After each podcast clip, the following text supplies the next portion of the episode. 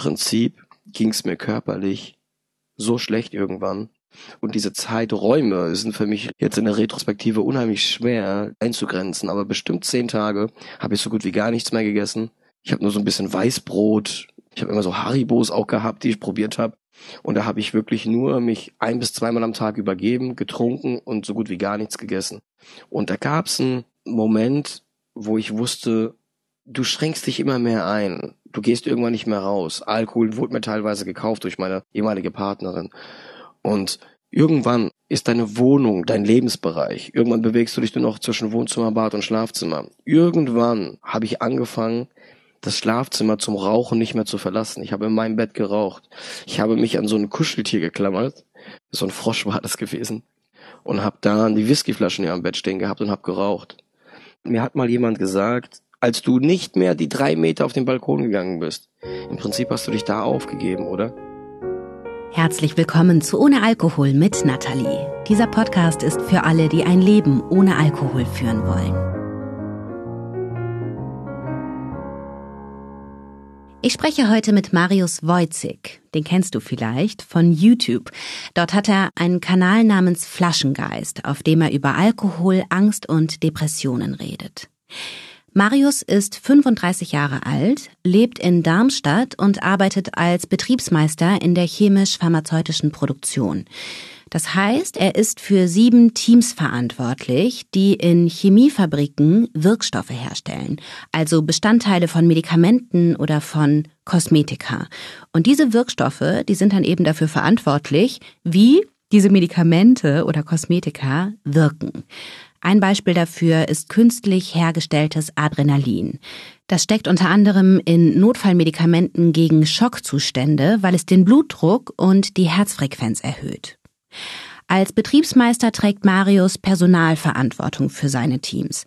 Er kümmert sich um die Organisation der Schichten, aber er kümmert sich auch um die Eintaktung der Produktion, um die Einhaltung von Sicherheitskriterien und so weiter. Also ein wichtiger, krass verantwortungsvoller Job, zu dem er sich da hochgearbeitet hat. Ich komme aus einer Einwandererfamilie. Ich bin in Polen geboren, ich bin mit dreieinhalb Jahren nach Deutschland gekommen, als die Mauer gefallen ist. Wir waren erstmal in mehreren Flüchtlingsheimen unterwegs in Hessen. Und dann sind wir über mehrere Umwege nach Darmstadt gekommen. Das wurde dann unsere Wahlheimat, die ich heute auch als meine Heimat sehe. Wir hatten nicht viel Geld, haben im Sozialbau gewohnt. Ne, damals gab es das noch, Anfang der 90er, Sozialwohnungen. Ich kenne es halt nicht anders. Heute ist mir bewusst, sozialer Brennpunkt. Ne? Mhm. Trotzdem wohl behütet und trotzdem immer gut, aber da meine Eltern eben aus diesem Kommunismus kommen, aus einer anderen Kultur auch teilweise kommen, sage ich mal, weil ihre Eltern waren ja auch Nachkriegsgeneration, ne, da war das mit den Gefühlen so eine Sache, da ist man anders umgegangen. Also es war sehr pragmatisch, nicht so viel auf der Gefühlsebene. Deswegen habe ich mich sehr schnell. Ich habe dann in Darmstadt Schule besucht. Da gab es nicht so große Probleme, weil ich immer sehr pflichtbewusst war. Mir wurde immer gesagt, du musst, wenn du später was werden willst, das sollte später auch ein Bumerang werden, das Ganze. Ne? Weil da habe ich schon gelernt, Liebe gibt's nur gegen Leistung. Also in der Schule habe ich das schon gelernt. Ne? Also da wurde zu Hause nur gut mit mir geredet, wenn ich auch in Mathe eine Eins hab. Mit einer Drei wurde schon, da wurde die Klassenarbeit nur so unterschrieben, ohne einen Kommentar. Da habe ich mich schon schlecht gefühlt. Heute blicke ich so zurück oder reflektiere das so für mich. Ne? Aus dir sollte was werden, ne? Ja, richtig. Mhm. Natürlich gut und lieb gemeint, aber das habe ich subtil schon immer auf die eine oder andere Art und Weise zu verstehen bekommen, schon als Kind, auch in der Schule. Das war einfach so. Du hinterfragst das als Kind nicht. Du willst einfach nur Liebe von deinen Eltern haben ne, und versuchst das zu erreichen. Aber ich habe schon die Bedingungen gemerkt, die es bedarf, um die Liebe zu bekommen.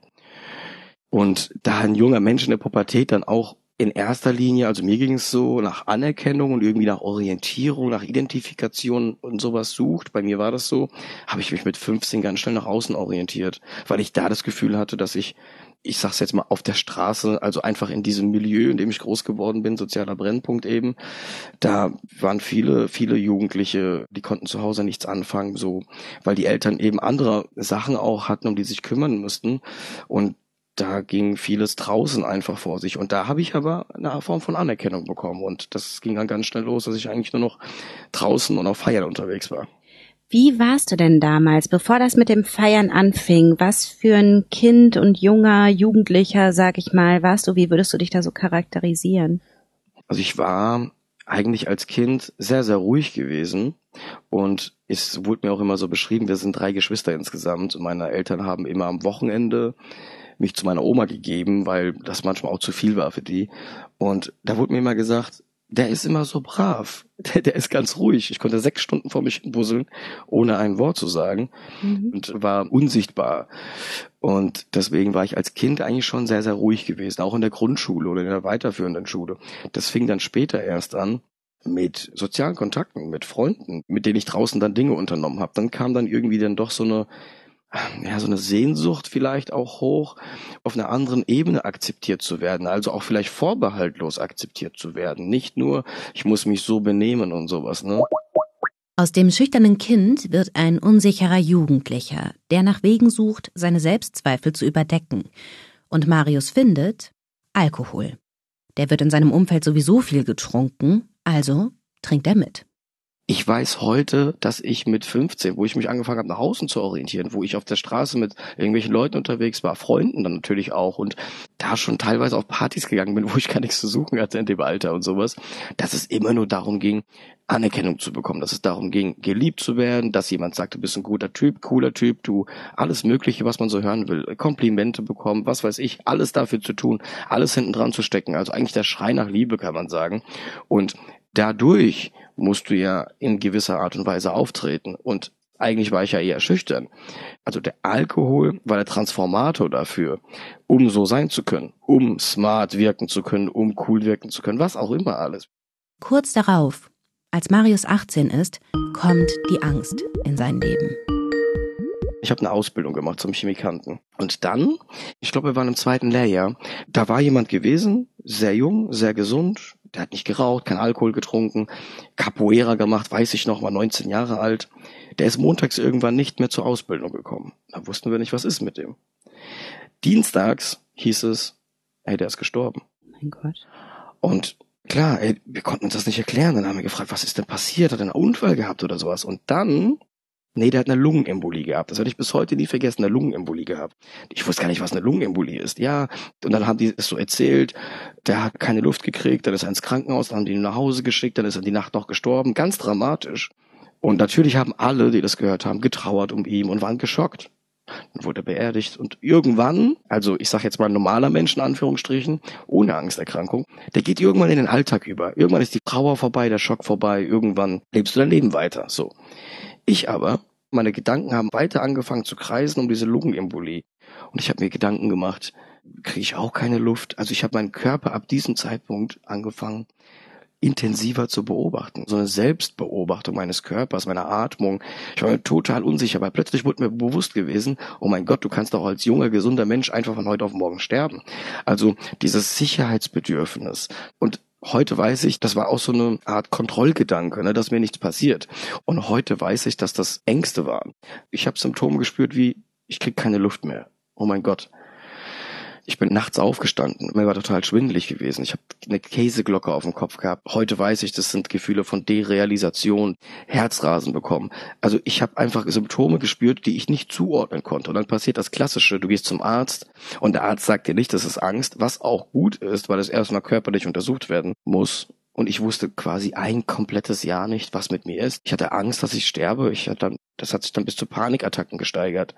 Und mein Kopf hat sich nur darum gedreht, permanent, wenn ich nicht im Außen mit irgendwas beschäftigt war, wie geht's mir jetzt? Ich konnte teilweise Gespräche nicht folgen, weil ich gemerkt habe, mein Herz fängt an zu rasen. Ich musste aus Situationen flüchten, irgendein Klo eingesperrt und habe mein Herz gefühlt und permanente Selbstkontrolle und Angst, so eine subtile Angst, die mich jeden Tag begleitet hat. Die Realisation ist so dieses, alles ist unwirklich und mhm. ich bin so fremd in meiner Umwelt, ne?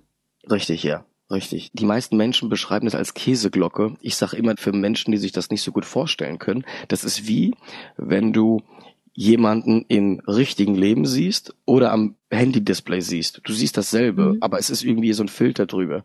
Mhm. Aber als ich diese Angstsymptome gespürt habe, da, also heute weiß ich das, weil ich gemerkt habe, dass ich diese Angstsymptome nicht habe, wenn ich Alkohol trinke. Dass Alkohol Angst tötet. Der Bumerang der Sache ist aber, dass du im Kater doppelt und dreifach diese Ängste hast. Also ich habe im Kater regelmäßig, was ich damals aber auch nicht so interpretiert habe, Panikattacken gehabt. Ohne Ende. Wie kann ich mir das vorstellen? Also du hast eine Nacht durchgezecht, bist aufgewacht. Wie ging es dann weiter? Ich habe die Augen aufgemacht und ich habe das erste, ich habe mich auf die Bettkante gesetzt und habe mir die Frage gestellt, wie geht's dir heute? Und dann hat sich mein Kopf gedreht, dann hatte ich dieses Derealisationsgefühl und Natalie, es klingt makaber. Ich hätte mich gefreut, wenn ich Kopfschmerzen gespürt hätte und wenn ich Übelkeit gespürt hätte. Das habe ich fast nie gespürt. Die meisten Menschen wären froh gewesen. Ich habe Schweißausbrüche gehabt. Ich bin leider Raucher. Ich bin dann auf dem Balkon, habe versucht, eine Zigarette zu rauchen, habe die nur halb geraucht, habe Schweißausbrüche, Kreislaufprobleme und nicht nur nach dem Aufstehen. Das ging die ganze Zeit. Ich bin regelmäßig im Kater in die Notaufnahme gefahren, weil ich dachte, ich kipp jetzt um und sterbe. Und mein Herz hat angefangen zu stolpern. Das ist so, dein Herz schlägt, ich versuch's mal zu beschreiben, schlägt, schlägt, schlägt, setzt aus, schlägt, schlägt. Und das schlägt dir dann so gegen den Brustkorb, dass du richtig aufschreckst. Und das hatte ich teilweise 30, 40 Mal am Tag gehabt. Oh Gott. Das heißt, ich konnte noch nicht mal im Bett liegen, weil ich meinen Herzschlag beobachtet habe. Also es war schrecklich gewesen. Und dadurch hat sich natürlich die Panik noch mehr gesteigert, weil du denkst, mein Gott, was ist jetzt? Und hab dann versucht, irgendwo hinzufahren vielleicht, ne? Zu einem guten Freund oder meiner Ex-Freundin damals.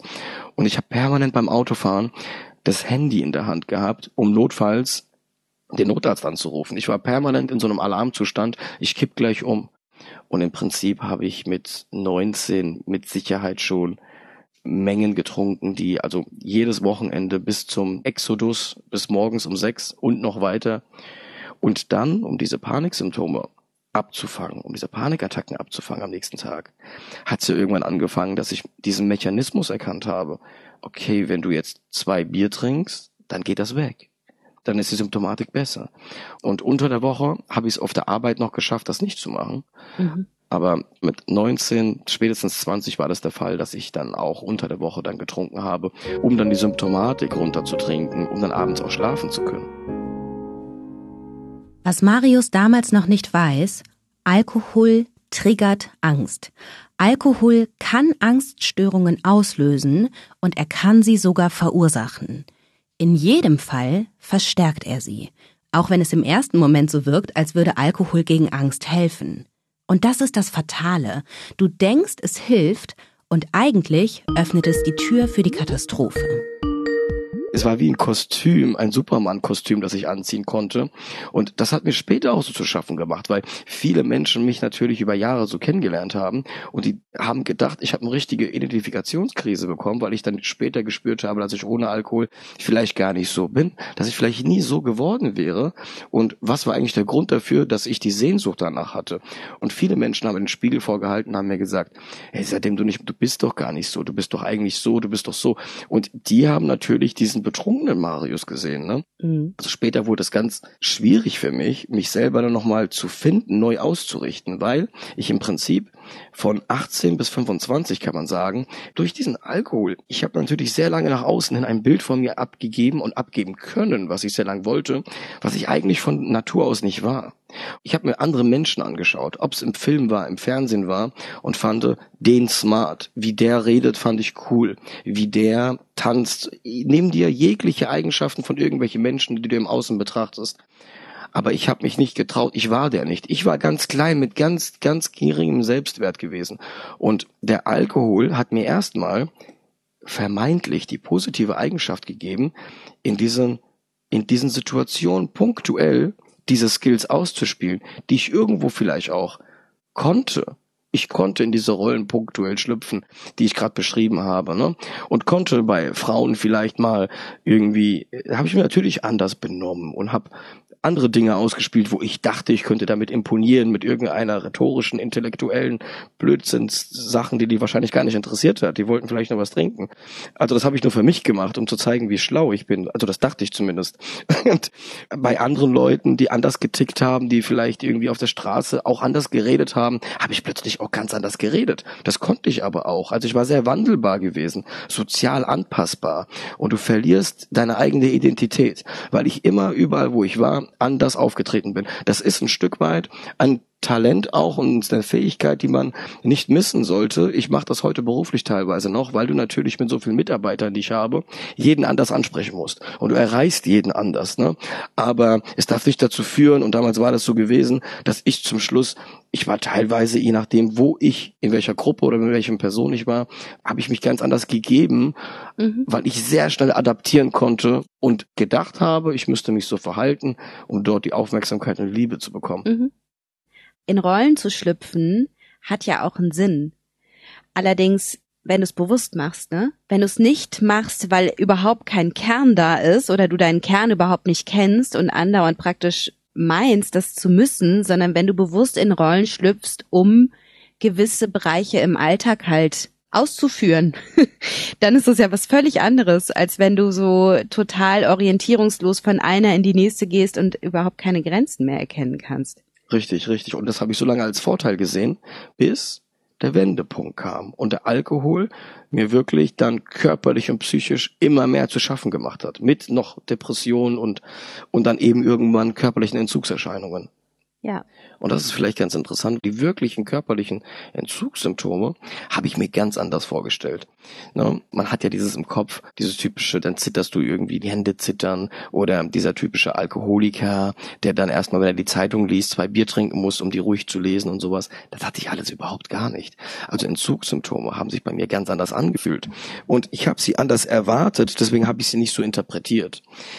Irgendwann hat sich der Kater verändert. Das fängt schleichend an. Irgendwann im Kater habe ich gemerkt, ich habe so Schweißausbrüche.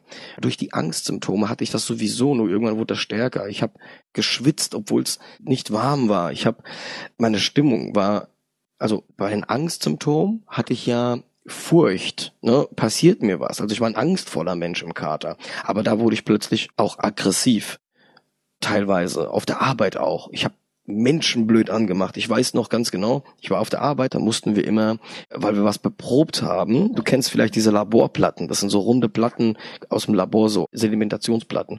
Die sind immer in so einem Zehnerpack.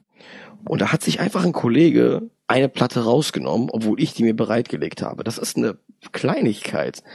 Und ich war so sauer, dass ich diese Packung genommen habe, an die Wand gepfeffert habe, rumgeschrien habe. Also ich kannte mich so überhaupt gar nicht. Wegen gar nichts bin ich ausgeflippt. Ich war so nervös gewesen die ganze Zeit. Ich dachte am Anfang, das sind Ticks.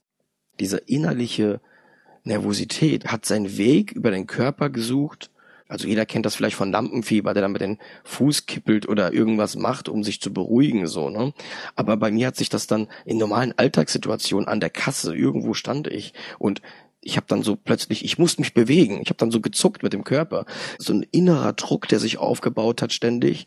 Und dann musste ich mich bewegen oder irgendwie mit dem Kopf schütteln oder irgendwas machen. Und danach hat sich's kurz beruhigt, bis sich das wieder aufgebaut hat, wie so ein Schluck auf permanent. Und das Ganze hat ja einen Rattenschwanz, weil du bist im Supermarkt und dann stellst du dir vor, ey, wenn mich jetzt jemand anspricht, wenn ich jetzt in der Unterhaltung komme, ich kann da ja gar nicht ruhig bleiben dabei. Was denken der andere von mir? Das heißt, du ziehst dich zurück. Du meidest Situation. Du guckst schon im Voraus. Ist vielleicht in diesem Supermarkt jemand, der mich kennt? Ich will jetzt nicht, ich bin entzügig. Heute weiß ich das. Damals wusste ich nicht, was los ist. Und das hat sich langsam so bemerkbar gemacht, bis das immer stärker geworden ist.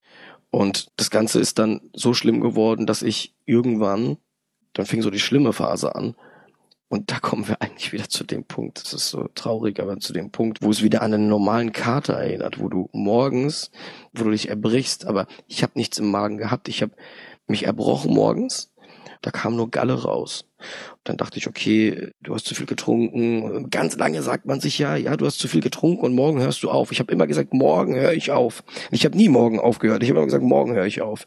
Und jeden Morgen und da bin ich nicht mehr rausgekommen. Dieses Übelkeit sein, dieses Erbrechen, Erbrechen, Erbrechen, das hat nicht aufgehört. Erst als ich ein Bier getrunken habe, habe ich das Bier auch erbrochen, weil es nicht im Magen geblieben ist.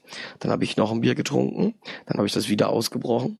Und erst nach dem dritten Bier, wenn der Alkohol seinen beruhigenden Film um die Magenschleimhaut gelegt hat, dann hat sich der Magen beruhigt, weil er betäubt war. Und dann konnte ich weiter trinken. Und dann irgendwann konnte ich eine Kleinigkeit vielleicht essen. Und so ging das Tag für Tag. Ich habe mich jeden Morgen erbrochen. Später war es dann sogar, dass ich nachts aufstehen musste, um mich zu erbrechen. Das hört sich so unglaublich anstrengend an.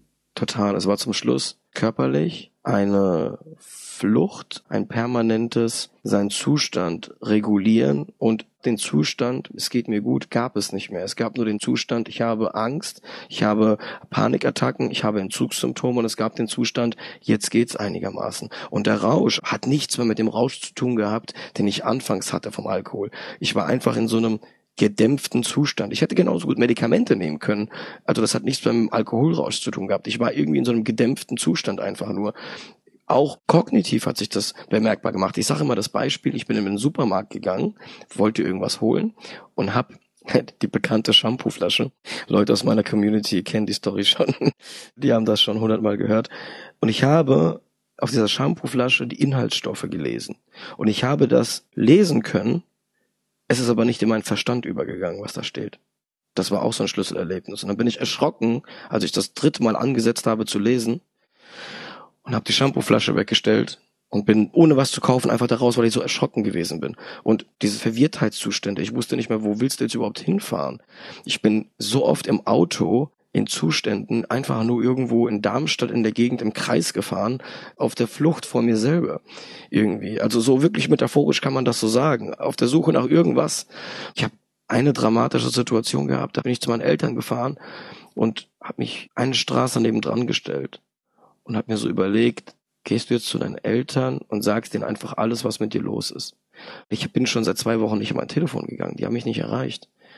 Irgendwas in mir drin hat mich daran gehindert und ich bin wieder weggefahren man dann so leise Hilfe rufe. Vielleicht wollte ich einfach entdeckt werden, weißt du? Manchmal habe ich mich mit dem Auto irgendwo hingestellt, die Polizei stand nebendran. Vielleicht hätte ich mir innerlich gewünscht, die halten mich an, dass das alles ein Ende hat. Weil es war eine permanente Flucht. Ich meine, die Arbeit spielte auch eine Rolle. Es war ja ein Kampf, auf der Arbeit zu funktionieren. Das ging ja irgendwann auch nicht mehr. Und dieses ständige, seinen eigenen Zustand zu kaschieren und dem Außen nicht zu zeigen. Meine damalige Lebensgefährtin, die hat sich sehr viel Sorgen gemacht. Die hat jedes Mal gedacht, wenn ich nach Hause komme von der Arbeit, dann liegst du auf dem Boden bewusstlos. Und das war auch nicht unrealistisch. Und ansonsten habe ich sehr vielen Menschen in Kontakt gekappt und gemieden. Es war eine Mischung aus, ich wollte nicht das hören, was offensichtlich ist. Ich wollte keine Hilfe. Ich wusste, was unvermeidlich auf mich zukommt. Ich habe am Horizont gesehen, was auf mich wartet irgendwann. Ganz klar im Spiegel habe ich es gesehen.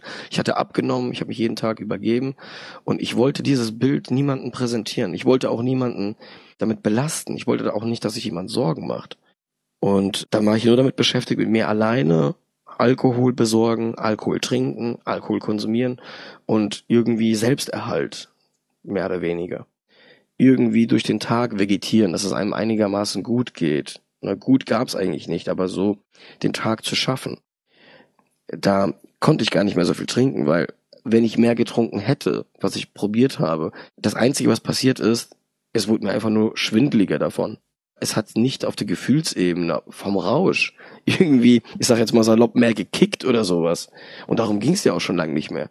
Ich habe dann nicht mehr funktioniert. Ich musste mich dann hinlegen, mir war schwindelig. Ich habe dann schlafen müssen, bis ich dann wieder aufgewacht bin und sowas. Und die Peak, die hatte ich vielleicht ein Dreivierteljahr oder ein Jahr vor dem Entzug hatte ich meine Trinkpeak gehabt. Und da habe ich, man zählt das Ganze ja nicht, aber ich habe mal versucht, an so einem typischen Trinkabend am Wochenende mit diesem typischen Vorglühen und dann in der Disco, was hast du da, da so alles getrunken? Und da bin ich bestimmt auf ein Kasten Bier und zwei Whiskyflaschen locker gekommen an einem Tag. Und später dann, kurz vorm Entzug?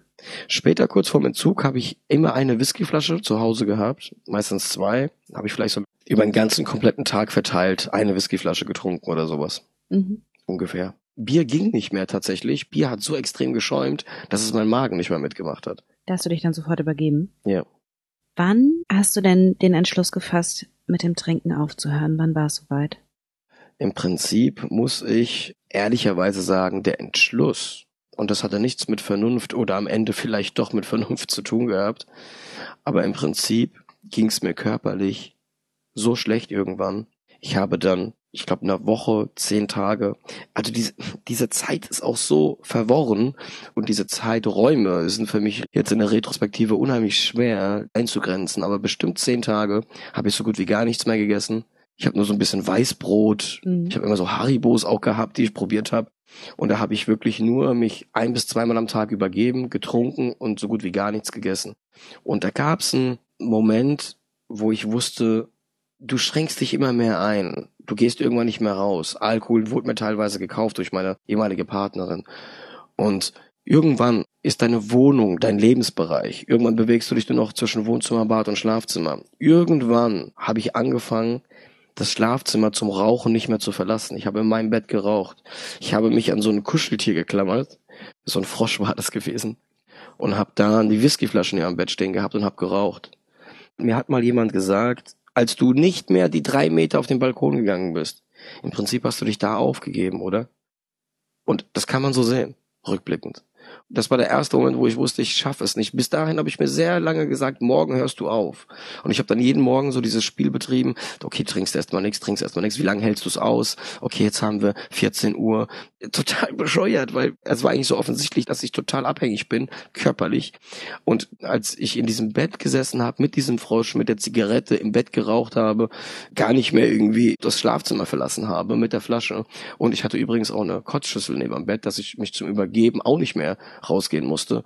Also ich war nur noch in meinem Schlafzimmer im Bett einfach habe ich gesessen und da wusste ich, ich schaffe das nicht. Und nicht, ich schaffe das nicht aufzuhören, das war offensichtlich, sondern ich werde das irgendwann nicht mehr überleben. Mein Körper wird irgendwann aufhören, ich werde irgendwann umkippen und weiß Gott, was passiert. Und da wusste ich, ich muss jetzt intervenieren. Ich habe im Bett gesessen und habe geweint und dann hat meine Lebensgefährtin gesagt, wir rufen in der Klinik an. Und ich habe tatsächlich, als ich angerufen habe und die haben mir gesagt, sie können in zwei Tagen kommen, habe ich Freudentränen im Gesicht gehabt und habe gesagt, Gott sei Dank hört das auf. Gott sei Dank hört das bald auf. Mhm. Du bist dann in die Klinik gekommen. Du hast wahrscheinlich erstmal auch Medikamente bekommen, oder? Ja, ich wurde substituiert direkt mit Benzodiazepin, also Oxazepam habe ich bekommen. Und wie war diese erste Zeit? Also das war auch der Tag der Aufnahme. Ne? Ich bin morgens um sechs aufgestanden. Die machen das bewusst so und sagen, um acht Uhr musst du kommen. Du musst auch pünktlich sein, damit die auch sehen, du meinst das ernst. Ne? Und vor allen Dingen, damit die dich den ersten Tag über beobachten können.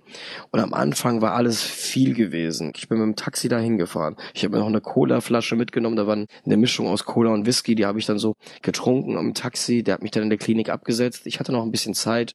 Da war eine Bank vor der Klinik. Da habe ich mich hingesetzt und in diesen Eingang geschaut. Und da war so der letzte Moment. Jetzt kannst du noch aufstehen und gehen. Und ich habe diese Flasche in der Hand gehabt und habe die ausgetrunken, bin aufgestanden und wusste, das ist jetzt so der Point of No Return und bin da reingegangen. Ich meine, klar, du kannst dich theoretisch entlassen, aber ich wusste, da musst du jetzt durch. Das war so symbolisch ein wichtiger Moment für mich gewesen, da jetzt durchzugehen. Mhm. Und dann haben die mich aufgenommen und ich war in einem desaströsen Zustand. Mir war schwindlig. Ich konnte ich hatte noch nicht mal viel Promille, Nathalie. Ich glaube, ich habe 0,6 oder 0,7 gepustet. Aber ich konnte gar nicht mehr mich so hoch trinken. Mein Körper hat es nicht mehr mitgemacht. Und dann ging es vieles Schlag auf Schlag. Die haben mich untersucht, Benzos gegeben. Dann habe ich was versucht zu essen. Dann habe ich mich hingelegt. Ich habe erstmal gesagt, ich will schlafen. Ich habe die letzten Nächte kaum geschlafen. Ich habe immer wieder im Schlaf getrunken, immer was nachgekippt. Und dieser Fluchtgedanke, dieses, ich war ausgezehrt ohne Ende, wirklich. Hey, es war, es war so schlimm. Und den ersten Tag, da hat sich so viel getan, dass ich erst am zweiten Tag so ein bisschen durchatmen konnte. Und dann habe ich so im Bett gelegen und mir gedacht, ey, was ist die letzten Wochen eigentlich passiert? Wie konnte es eigentlich so weit kommen? Und ich bin so in mich gegangen und dachte mir, du hast doch immer wieder so Phasen gehabt. Da hast du mal zwei Wochen Urlaub gehabt, da hast du gesoffen wie ein Loch. Und ja, danach hat's wehgetan, aber irgendwie hast du es doch geschafft aufzuhören. Und irgendwie habe ich mich dieser Illusion hingegeben, dass es diesmal auch so wird. Ich muss halt nur aufhören, es tut weh, es durchziehen aber es ging nicht. Es war diesmal anders. Diese Dynamik in dieser körperlichen Abhängigkeit ist so extrem geworden und da fängst du an zu reflektieren. Erst dann so. Und in den ersten drei Tagen im Prinzip, die gehen so an dir vorbei. Ich meine, du wirst damit so viel Sachen konfrontiert. Du musst auch erstmal mit dir klarkommen, dass du da im Alkoholentzug bist. Und da hat ein Mitpatient mir direkt erzählt von Delirium und ich muss aufpassen und hey, Krampfanfälle, die passieren können. Das ist auch wichtig, dass man darüber aufgeklärt wird, weil das sind unter Umständen lebensgefährliche Situationen. Deswegen muss man wissen, dass das passieren kann. Aber ich war total überfordert mit mir, mit der Situation und dann mit diesen Gefahren, die dann noch auf mich lauern. Ich habe die ersten drei, vier Tage mich nicht getraut zu duschen, weil ich dachte, ich kann einen Krampfanfall bekommen. Und die ersten drei Tage, ey, Nathalie, ich sagte die Entzugssymptome. Das war das erste Mal seit Monaten, wo ich einen kompletten Tag nichts getrunken habe. Ich habe Substitutionsmittel bekommen. Ich weiß noch die erste Nacht. Ich habe in meinem Leben davor und danach noch nie so viel geschwitzt. Ich bin aufgewacht, mitten in der Nacht. Ich war patschnass geschwitzt. Ich habe gezittert am ganzen Körper. Ich konnte mein T-Shirt nicht ausziehen, weil es patschnass war. Ich bin auf Toilette gegangen, habe gezittert, habe Durchfall gehabt. Die haben mir wieder Medikamente gegeben. Ich bin zurück ins Bett gegangen. Das ging drei Nächte, ging das so. Und erst am vierten Tag, das ist ein guter Richtwert, ist individuell, aber erst am vierten Tag bist du in einem Zustand körperlich, wo man sagen kann, du hast das Schlimmste überstanden. Dann sind die Nächte nicht mehr so schlimm. Kannst auch weniger Medikamente nehmen. Das war das erste Mal, ich glaube, am vierten Tag, wo ich nüchtern das Klinikgelände verlassen durfte. Und da bin ich zum Friseur gegangen, das weiß ich noch. Mhm. Im Grunde genommen ist die Entzugsklinik ein Notfallmanagement. Das geht 10, 14 Tage, die gucken, dass du den Entzug körperlich gut überstehst und natürlich sind da Therapeuten, die dich da ein bisschen auffangen in der Krisensituation. Da geht's aber noch nicht los mit großartig Psychotherapie und da die Gründe reflektieren. Ne? Ich weiß noch ganz genau, als ich entlassen worden bin, es gibt die Nacht der Erprobung, das nennt sich so. Das heißt, die wollen gucken, schlaf eine Nacht zu Hause, morgen kommst du zurück, da musst du pusten und dann, wie ist es dir gegangen, wie hat es sich angefühlt? Wieder zu Hause zu sein. Und wenn du sagst, alles gut, dann wirst du entlassen. Und bevor du entlassen wirst, musst du dich so einem Abschlussgespräch stellen. Da ist ein Arzt dabei, eine Therapeutin dabei, drei Leute, glaube ich. Und die wollen natürlich gucken, wie geht's jetzt weiter mit dir? Stichwort Therapie. Oder ne, die stellen dir so banale Fragen wie, was sind denn Triggerpunkte? Wo haben sie denn immer Alkohol gekauft? ich habe gesagt, ja, sehr oft an der Tankstelle. Ja, was machen sie denn jetzt, wenn sie an die Tankstelle kommen, jetzt hier auf dem Rückweg zum Beispiel oder die nächsten Tage und sie sehen da eine Whisky-Cola-Dose? Was machen sie denn da? Und ich konnte ihnen keine Antwort darauf geben. Ich wusste nur für mich, ich möchte einfach nicht mehr trinken. Und das habe ich wirklich aus tiefstem Herzen so gemeint und war aber total planlos am Anfang, was ich machen sollte. Erstmal war meine erste Anlaufstelle Sucht-Selbsthilfegruppen. Aber die konnten mir nicht so viel helfen, wie ich es gebraucht habe. Ich habe tatsächlich die Psychotherapie gebraucht und die habe ich dann im Anschluss aber gemacht. Ambulant oder warst du in der Reha-Klinik? Ich habe es ambulant gemacht. Okay, also das interessiert mich jetzt tatsächlich sehr, ne? Weil du hattest ja im Grunde mehrere Diagnosen. Du hattest Alkoholgebrauchsstörungen, mhm. Depression, generalisierte Angststörungen mit Panikattacken. Mhm. Wie liefen das ab mit der Therapie? Also ich meine, war, wurde das alles parallel therapiert oder wie war das? Sehr interessant. Ich bekomme diese Frage auch sehr, sehr oft gestellt von Zuschauern. Also vieles baut ja aufeinander auf. Also ich sag mal, wenn du einen Samen siehst, und es gibt vielleicht nicht diesen einen Samen, aber da wachsen vielleicht mehrere Sachen daraus. Erstmal wächst ein Baum, der Baum wirft Dinge ab, dann wächst daraus wieder was und irgendwann hast du mehrere Sachen, die gewachsen sind. Das Ganze zu rekonstruieren war auch in der Therapie ein Weg gewesen und ich habe in der Therapie gemerkt, dass ich irgendwann an Punkte komme, wo mir gewisse Sachen nicht mehr weiterhelfen, weil es gar nicht darum geht. Ich habe selber mich in der Therapie immer neu ausrichten müssen. Das heißt, das Ganze hat begonnen mit, okay, Du kommst aus dem Alkoholentzug. Du solltest dir Hilfe holen bezüglich Abhängigkeit. Habe ich gemacht. Dann habe ich aber gemerkt, mhm. okay, mein Thema ist nicht Notfallmanagement im Supermarkt, dieses typische, wenn du Alkohol siehst, was machst du auf Partys oder wie gehst du damit um? Das konnte ich ganz gut für mich selber reflektieren und ich habe nie diese Suchtdruck gehabt, wenn ich das sehe, dass mich das triggert. Also darum ging es mir ganz schnell gar nicht, sondern es ging ganz schnell darum, was hat der Alkohol mir gegeben, warum, wie kam es dazu. Also es ging um die Abhängigkeit. Dann habe ich aber gemerkt, das war mir dann sehr schnell klar gewesen in der Therapie, das war noch in der Suchthilfe, dass eben mich andere Dinge dazu getrieben haben oder ich mich dazu treiben lassen habe. Und dann habe ich erst gemerkt, wie groß diese Welt ist in mir, hinter der Abhängigkeit. Also die Abhängigkeit war das Symptom dann davon gewesen, von einem geringen Selbstwert. Also das konnte ich damals nicht so benennen. Aber ich habe in der Therapie gemerkt, da stecken andere Dinge dahinter. Wenn du dir die Frage stellst, warum hast du getrunken, ist die Antwort, damit ich lockerer bin, damit ich Mädels ansprechen kann, damit ich, das ist oberflächliches Geplänkel. Diese Antwort kann sich jeder geben. Das ist aber nicht die Wahrheit. Das ist nicht der Grund. Der Grund ist, warum kannst du es nüchtern nicht? Oder warum machst du dich emotional davon abhängig, ob die Frau dir sagt, nee, du Typ, du bist nicht so geil, geh mal weg. Warum geht's dir dann scheiße? Hört jetzt keiner gerne, aber warum, ne? Also warum bricht dich das so sehr? Was ist mit deinem Selbstwert? Und da kommst du immer tiefer rein. Und irgendwann habe ich gemerkt, okay, Sucht Selbsthilfe, das bringt mir jetzt nichts mehr. Dann habe ich eine Verhaltenstherapie gemacht, kognitiv, habe ich begonnen. Und Gott sei Dank hat dieser Therapeut, war in mehreren Therapieformen ausgebildet. Und ich habe auch irgendwann gemerkt, dass ich rationell sehr gut verstehe, wo ich mich abgrenzen muss, um was es tatsächlich geht, woher meine Ängste kommen. Und dann sind wir irgendwann an die ähm, ich habe das Fachwort jetzt vergessen, habe das gerade nicht griffbereit. Man nennt es in der Therapie das innere Kind. In diese tiefen psychologische Ebene, ne? Genau. Mhm organisch in der Therapie mhm. hat sich das so entwickelt, dass ich das selber gemerkt habe mit den Therapeuten, ne, wo die Reise hingeht. Und mhm. ich bin angekommen bei meinem inneren Kind irgendwann. Das war aber eine Reise gewesen tatsächlich. Ja. Von, wie gehst du mit Alkoholtriggern im Alltag um und warum hast du getrunken? Oberflächliche Antworten bis zum inneren Kind. Also das ist meistens ein Weg, den du dann mit dir selber machst. Mhm. Das finde ich ganz interessant, dass das so ablief, weil ich mich jetzt im Vorfeld zu unserem Gespräch so ein bisschen in Angststörungen eingelesen habe und weil da auch immer wieder stand, mhm. wenn kognitive Verhaltenstherapie nicht weiterführt, dann können psychodynamische Therapieformen weiterführen. Ne? Das sind praktisch auch so Stufen, mhm. die du praktisch in der Psychiatrie da anwendest. Und diese psychodynamische Therapie, wie lief das ab? Was sind dir da so für Schuppen von den Augen gefallen?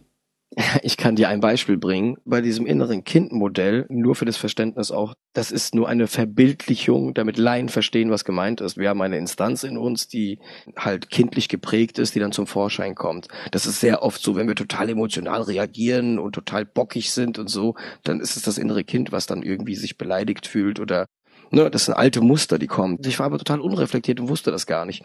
Das erstmal zu erkennen. Es gibt ja auch die Transaktionsanalyse, kennst du bestimmt. Dieses Eltern-Ich, Kind-Ich, also aus welcher Position du sprichst. Ich habe ganz oft gemerkt, dass ich bei Kollegen auf der Arbeit, bei meinem Chef, ganz oft die Position meines eigenen innerlichen Kindes annehme und es dem Chef gar nicht darum geht. Es geht vielleicht um inhaltliche Dinge, aber ich fühle mich persönlich angegriffen, obwohl es gar keinen Grund dafür gibt, keinen objektiven Grund dafür gibt.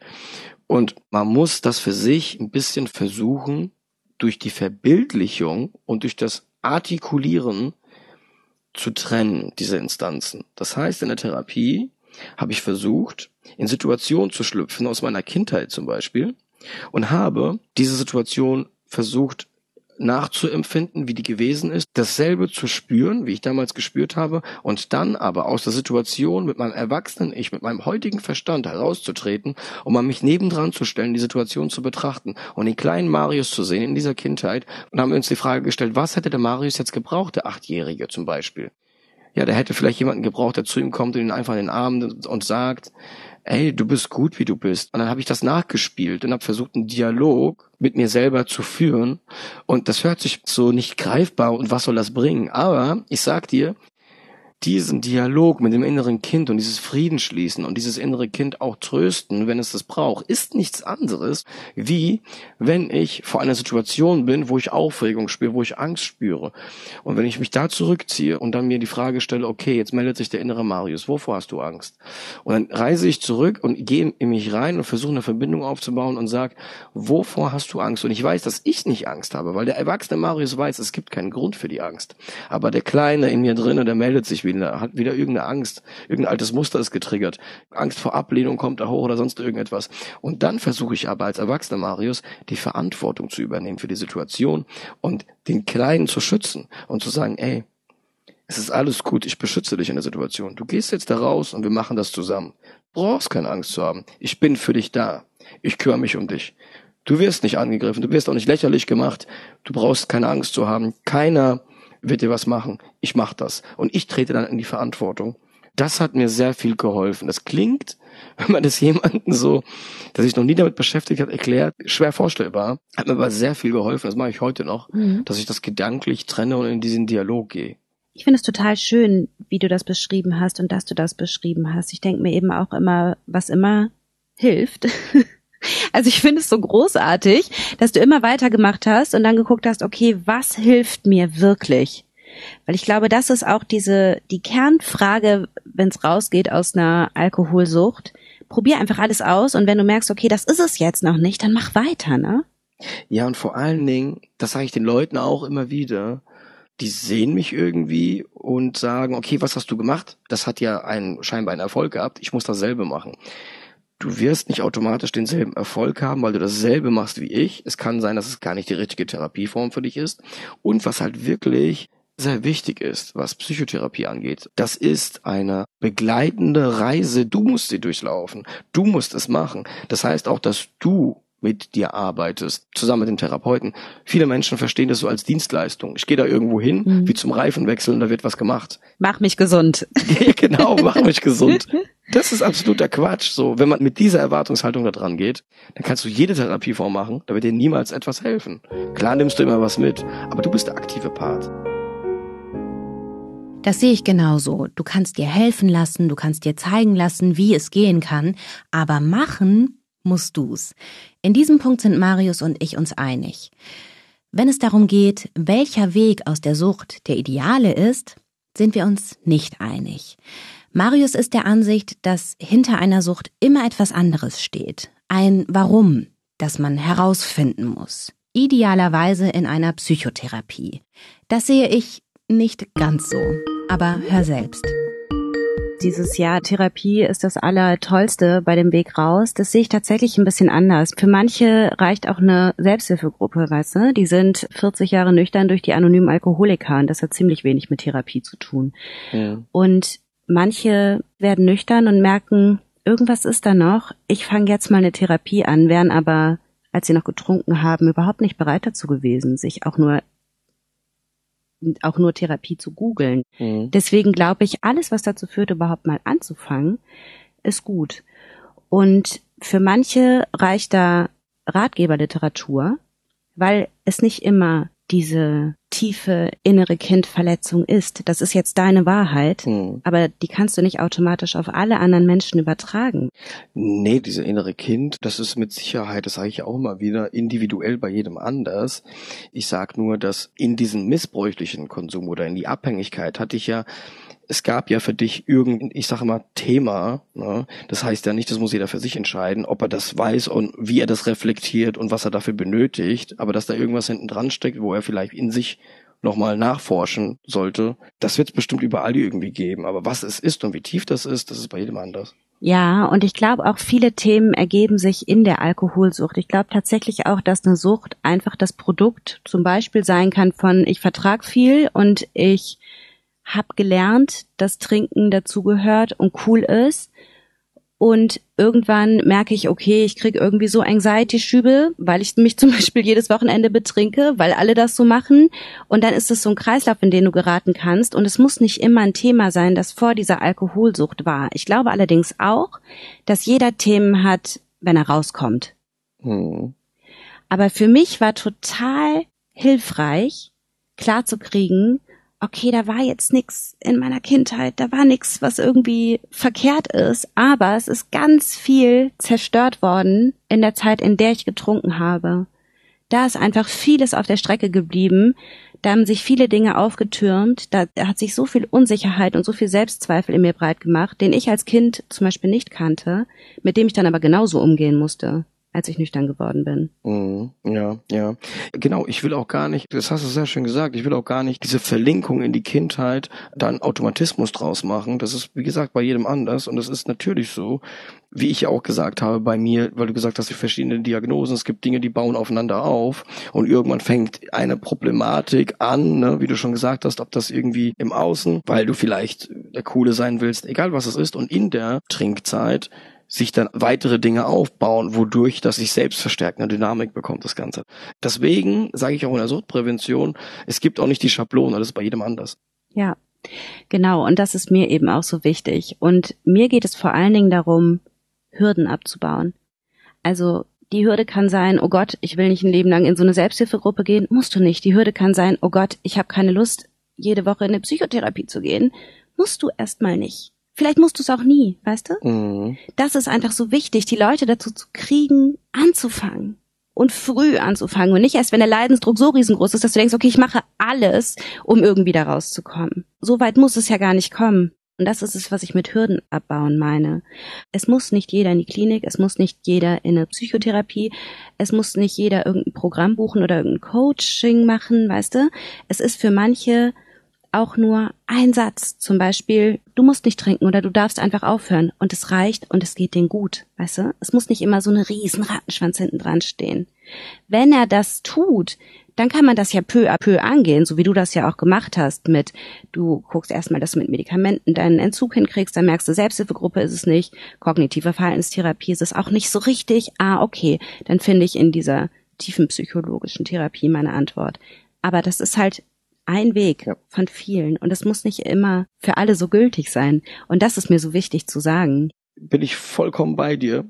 Und was man natürlich auch dazu sagen muss, ist, dass jeder selber entscheiden kann, was sein Ziel ist. Ne? Es ist ja auch so, dass diese Therapie oder die Auseinandersetzung mit dir selbst, egal wie du so machst, ob du es in der Therapie machst, dich selber therapierst, ist es völlig egal.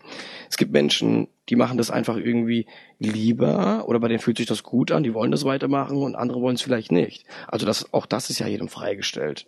Was ich noch ganz interessant fand mit diesem Coaching, also ich habe zum Beispiel, als ich dann mit ohne Alkohol mit Natalie angefangen habe, und dann zwei kleine Kinder, ein Baby, also Neugeborenes und ein kleines Mädchen zu Hause hatte, alles selbst gemacht habe und so dachte ich irgendwann, okay, krass, jetzt breche ich zusammen. Und da habe ich so ein Burnout-Präventionscoaching gemacht, ne? Mhm.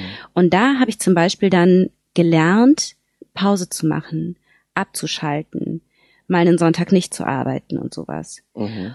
Und das wäre vielleicht etwas gewesen, das man in der Psychotherapie vorher schon mal erarbeitet hätte, aber es ist ja dann auch in mein Leben gekommen. Weißt du? Ich habe es dann praktisch erledigt, als sich das Problem gestellt hat. Ja. Und was ich bei diesem, es muss alles so bis zur Perfektion gelöst werden, was mich daran manchmal auch so stört, ist dieses, es wird dir ja nie perfekt gehen. Es wird immer Situationen geben im Leben, wo du dir Hilfe suchen kannst oder wo es mal schwierig wird. Aber allein dieses Aufhören zu trinken oder das nicht mehr zu wollen, das wird dem Leben schon so viel an Lebensqualität geben, das ist ja überhaupt nicht vergleichbar. Absolut. Auch da habe ich mich total wiedergefunden bei dem, was du gerade gesagt hast, weil mehrere Sachen, die du gesagt hast, absolut zutreffen. Ich habe natürlich, und von dem Gedanken habe ich mich dann auch verabschiedet, es ist ja nie so, dass du dich dann so irgendwie, wie sagt man denn, perfekt therapiert hast. Wir sind ja trotzdem in unserer Haut gefangen. So, ne? Und ich will auch, dass gewisse Sachen nicht aufhören, so, ne? Weil man könnte auf der anderen Seite sagen, ja, wie kann ich denn mich beruflich über eine Sache nicht aufregen? Auf der anderen Seite könnte ich aber total gegenüber anderen Sachen abstumpfen, indem ich Sachen abtrainiere oder ich will mich von gewissen Sachen vielleicht gar nicht abgrenzen. Also das will ja auch immer ich noch selber entscheiden. Ich habe auch im Laufe der Zeit nach der Therapie gemerkt, beruflich bin ich auch an den Punkt gekommen, wie du es gerade gesagt hast, wo ich dann gemerkt habe, ey, jetzt ist gerade zu viel. Ich habe meinen Meister nebenberuflich gemacht, habe Schicht gearbeitet, war Schichtführer, habe meine Ehe, also damals noch Freundin gehabt. Ja, es war einfach so viel gewesen. Deswegen habe ich dieses Coaching, auch Burnout-Prävention, Stressmanagement, Abgrenzung, wie du sagst, Zeit für sich, wann gehst du deinen Bedürfnissen nach, all diese Dinge. Ne? Und es kam aber auch erst danach, Jahre danach. Wie geht's dir heute? Also mir geht's gut. Aber es ist so, dass ich immer wieder in diese Dinge tappe. Ich möchte das gar nicht so sagen, weil das bin ja auch irgendwie ich und so meine Charakterzüge und ich will auch gar nicht, also ich bin ein sehr perfektionistischer Mensch, woran ich permanent irgendwo arbeite. Ich habe auch gelernt, weil ich habe eine Phase gehabt, wo ich gesagt habe, alles, was ich perfektionistisch mache, ist schlecht. Das stimmt überhaupt nicht. Es gibt Dinge, die will ich perfektionistisch machen und da habe ich auch Freude dran, da habe ich auch Spaß dran. Das will ich auch nicht mir abtrainieren oder abtherapieren oder so etwas. Dann bin ich auch unglücklich. Ich verfalle sehr leicht dazu, mich zu übernehmen, auch beruflich vor allen Dingen. Und dann kommen auch teilweise wieder alte Symptome hoch. Natürlich nicht so wie damals. Und ich habe heute noch depressive Tage, wo es mir wirklich mal eine Woche oder so nicht gut geht. Und Angstsymptome ganz, ganz wenig. Ich merke das schon ganz subtil im Anflug. Das passiert immer dann, wenn ich mit mir schlecht umgegangen bin. Eine längere Zeit. Das heißt, wenn ich meine Bedürfnisse wieder lange genug einfach total ignoriert habe, mir keine Auszeit genommen habe, nicht für mich da war, sondern wieder nur anderen Sachen gerecht werden musste, mich selbst vergessen habe und das Ganze war zu lange. Und dann, und heute finde ich das eigentlich ganz gut, meldet sich meine innere Alarmanlage, so nenne ich das. Und das sind dann eben Angstsymptome und, und Unruhezustände und diese Dinge, die sich dann melden und spätestens dann, aber dann ist es eigentlich schon, also dann ist allerhöchste Eisenbahn, dass ich merke, okay, Marius, irgendwas läuft hier gerade schief die letzte Zeit. Was, was ist es? Also du musst jetzt hier irgendwas wieder ändern. Und ich versuche, das bleibt immer so ein Kampf, mit mir selber so umzugehen, dass ich die Dinge, für die ich brenne, für die ich eine Leidenschaft habe, gut mache, auch mit meinen Ansprüchen irgendwo, mich dabei aber nicht selber verliere irgendwie. Und bevor diese innerliche Alarmanlage angeht, der Ängste und der depressiven Phasen, die es aber trotzdem gibt. Nur es ist überhaupt nicht vergleichbar mit damals. Und der Faktor Alkohol, dadurch, dass der weg ist, ist das halt eine ganz andere Kiste geworden. Weil der schlimmste Tag, den ich heute habe, ist immer noch so viel besser als damals im Kater, wie ich mich da gefühlt habe. Ja, das sehe ich ganz genauso. Ich finde es auch interessant. Ich dachte nämlich, also da habe ich mich zum Beispiel auch eine Zeit lang mit auseinandergesetzt, mit diesem, ma, ist das von der Alkoholsucht, ist das dann irgendwann in so eine Arbeitssucht gekippt oder so, ne? Mhm. Aber ich habe durch meine Abstinenz gelernt, Alarmsignale zu erkennen, weißt du? Mhm. Und das war ja auch dann der Moment, in dem ich mir da Hilfe gesucht habe, weil ich dachte, okay, ich könnte mir das jetzt auch alles selbst erarbeiten, aber da habe ich gerade wirklich keine Zeit zu. ich brauche da jetzt jemanden, der mich unterstützt. Punkt so. Und dann habe ich mir Lisa Jören gesucht. Ja. Das war auch super in dem Moment. Und das ist zum Beispiel auch das, was ich mit meinem Programm ja mache. Okay, du kannst dir das alles selbst erarbeiten, aber wenn du da keine Zeit zu hast, ich habe das schon mal für dich erledigt. Und so war das damals auch, dass ich dachte, ich brauche da jetzt jemanden, der mir sofort die richtigen Dinge an die Hand gibt, ne? Mhm. Und davon zehre ich zum Beispiel immer noch. So wird es dann so nach und nach besser. Und ich merke zum Beispiel jetzt auch, wenn ich dann sonntags morgens schon wieder an meinem Laptop hänge und denke, das ist jetzt aber wichtig, das zu machen, dass ich mich manchmal dann wieder dazu zwingen muss zu sagen, mach den Laptop aus, heute ist dein Offline-Tag. Heute kümmerst du dich nur um deine Kinder und um dich und ums Klavierspielen und so. Und das ist manchmal, ist das für mich der allergrößte Kampf, mir diesen Raum zu nehmen. Ey, das hast du so gut gesagt. Ist krass, ne? Dass ich manchmal stolz darauf bin, wenn ich mir Freizeit gegönnt habe. Ja. Dass ich dann wirklich manchmal montags und denke, boah, das hast du so gut gemacht. Ja, ich, ich fühle das so gut, was du sagst, Nathalie. Unglaublich. Ich sag manchmal, ey, ich schwöre dir, jetzt mal Real Talk. Meine Frau, die arbeitet am Flughafen, die muss auch sonntags arbeiten. Die kommt manchmal nach Hause und fragt mich, und? Was hast du heute gemacht? Dann sage ich, ey, ganz ehrlich, irgendwie nix. Dann sagt die, super, ich bin stolz auf dich. Und es fühlt sich gut an, weißt du? Ja. Früher hatte ich so ein Problem damit. Ja. Jeder Tag musste auch mit so, und wenn es noch so ein kleiner, konstruktiver Krümmel war, den ich dann einmal machen musste, um mhm. zu sagen, heute habe ich das erledigt. Mhm. Weißt du? Mhm. Und es einfach nicht zu tun. Genau, und das ist zum Beispiel so spannend, weil dieses, also so meine Hausaufgaben gemacht und so, das habe ich eigentlich naja gut, vielleicht beim im Abitur nicht, aber sonst eigentlich immer, ne, weil ich das auch gern gemacht habe. Aber ich hatte nie so dieses, ich muss leisten, leisten, leisten. Als Kind habe ich meine Freizeit total genossen. Aber dieses, ich muss leisten, leisten, leisten, das hat sich in meiner Alkoholabhängigkeit so krass ausgeprägt, mhm. weil das das einzige war, über das ich irgendwie noch mir selbst Wertschätzung geben konnte. Mhm. Weil das das einzige war, für das ich irgendwie noch gelobt wurde und auf das ich selbst auch noch stolz war. Weil sonst hat ja nichts mehr funktioniert. Ich habe mich selbst zugrunde gerichtet. Ich war eine beschissene Freundin. Ich habe es nicht hinbekommen, irgendwie einen Mann zu finden, der bei mir bleiben möchte oder die, die bei mir bleiben wollten, wollte ich nicht. Weißt du, es hat ja sonst nichts funktioniert, aber die Arbeit hat funktioniert. Und dadurch hat die so einen enormen Stellenwert eingenommen. Mhm, ja, und ich glaube sogar, dass das ganz am Anfang, als ich da nüchtern geworden bin, hilfreich war, dass ich da weiterhin so diesen, diese Konstante hatte, die funktioniert hat. Und ja, gut, dann habe ich halt auch nochmal drei Wochenenden durchgearbeitet und so, kein Problem, mache ich ja auch gern.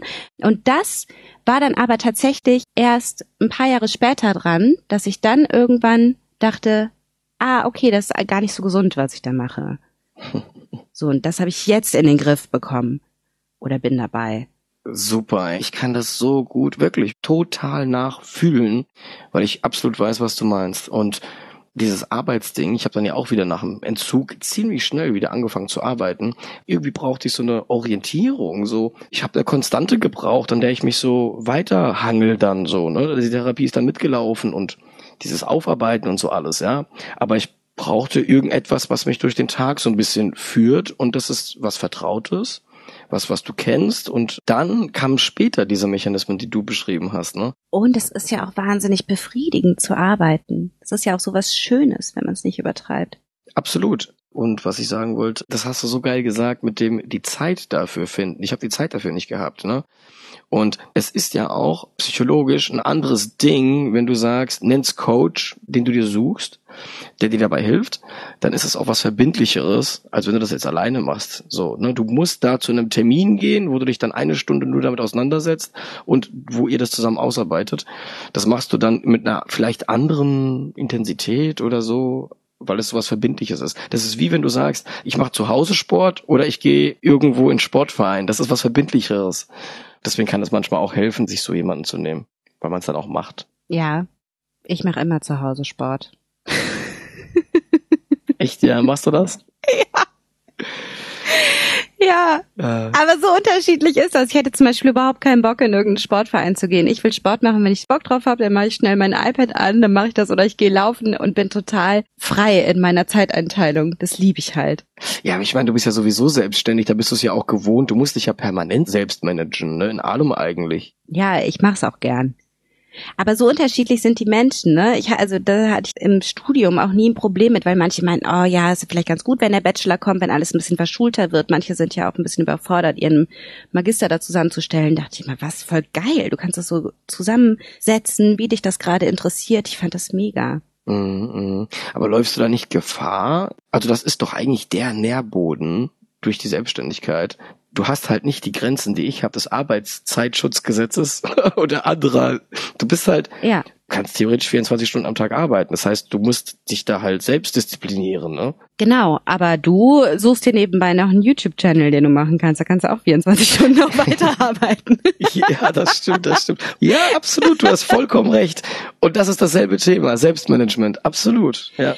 Also von daher, ja, die Gefahr besteht natürlich bei der Selbstständigkeit. Aber genau da habe ich ja dann gegengesteuert, ne? Und mir meine Strategien gesucht, mit denen ich eben abschalten kann. Das funktioniert mal besser, mal schlechter.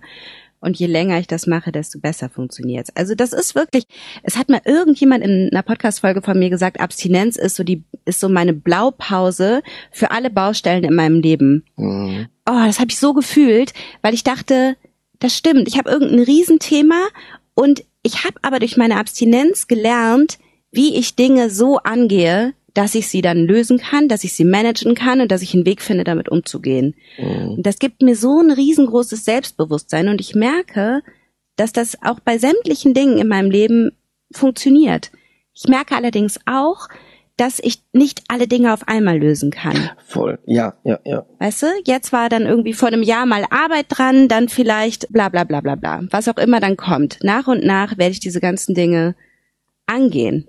Voll, ich fühle es total, weil es, deswegen sage ich auch immer, äh, das ist so ein Prozess und es ist so ein Weg, weil die Abstinenz, die hat ja zur Folge, dass du nicht mehr diesen Alkoholfilter hast und so, ne? Und dann kommen die Dinge automatisch irgendwie.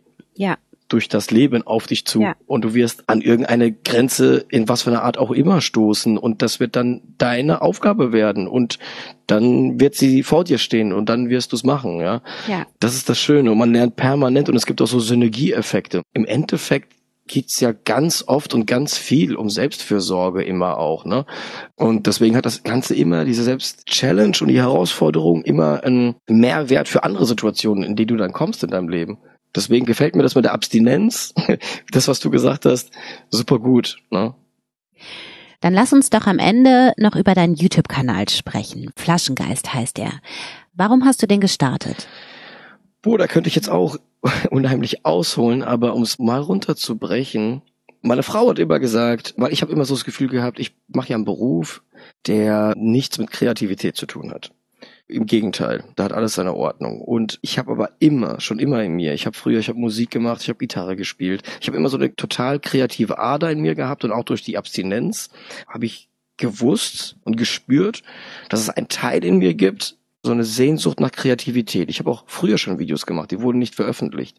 Also für andere Leute habe ich die gemacht.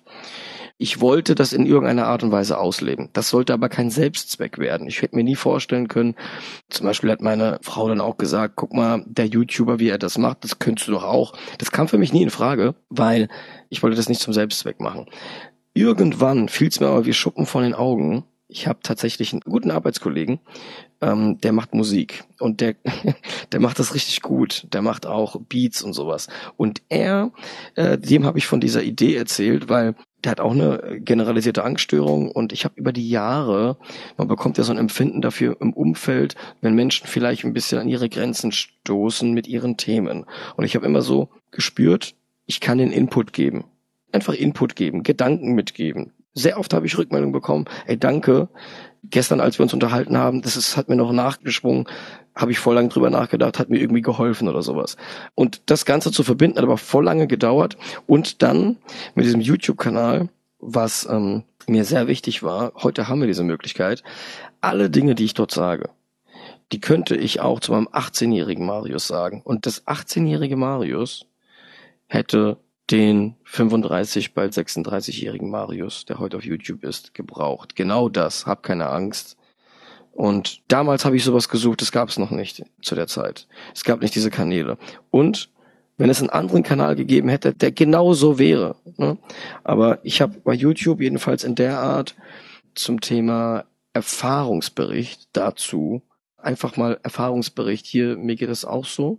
Und jungen Leuten zu sagen, die dort abzuholen, wo sie es vielleicht brauchen. Das war so mein Ding gewesen. Ne? Da habe ich eine Lücke auch tatsächlich gesehen, dass es das so in der Art nicht gibt. Habe ich mir jedenfalls eingebildet, dass es so ist. Und so konnte ich alle Elemente verbinden. Mit dieser kreativen Ader, mit diesem Mehrwert.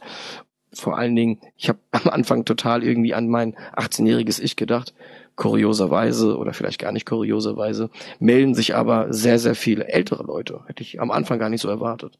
Voll schön. Also ich finde wunderbar, dass du diesen Kanal gestartet hast und ich gratuliere dir zu allem, was du erreicht hast. Und pass bitte auf dich auf. Wir brauchen dich noch, okay? Danke dir, Nathalie. Danke dir, das hast du wirklich schön gesagt. Das bekomme ich auch immer wieder aus der Community zu hören. Ja, es bleibt ein Thema. Ne? Es bleibt ein Thema. Das ähm, muss ich tatsächlich. Danke dir.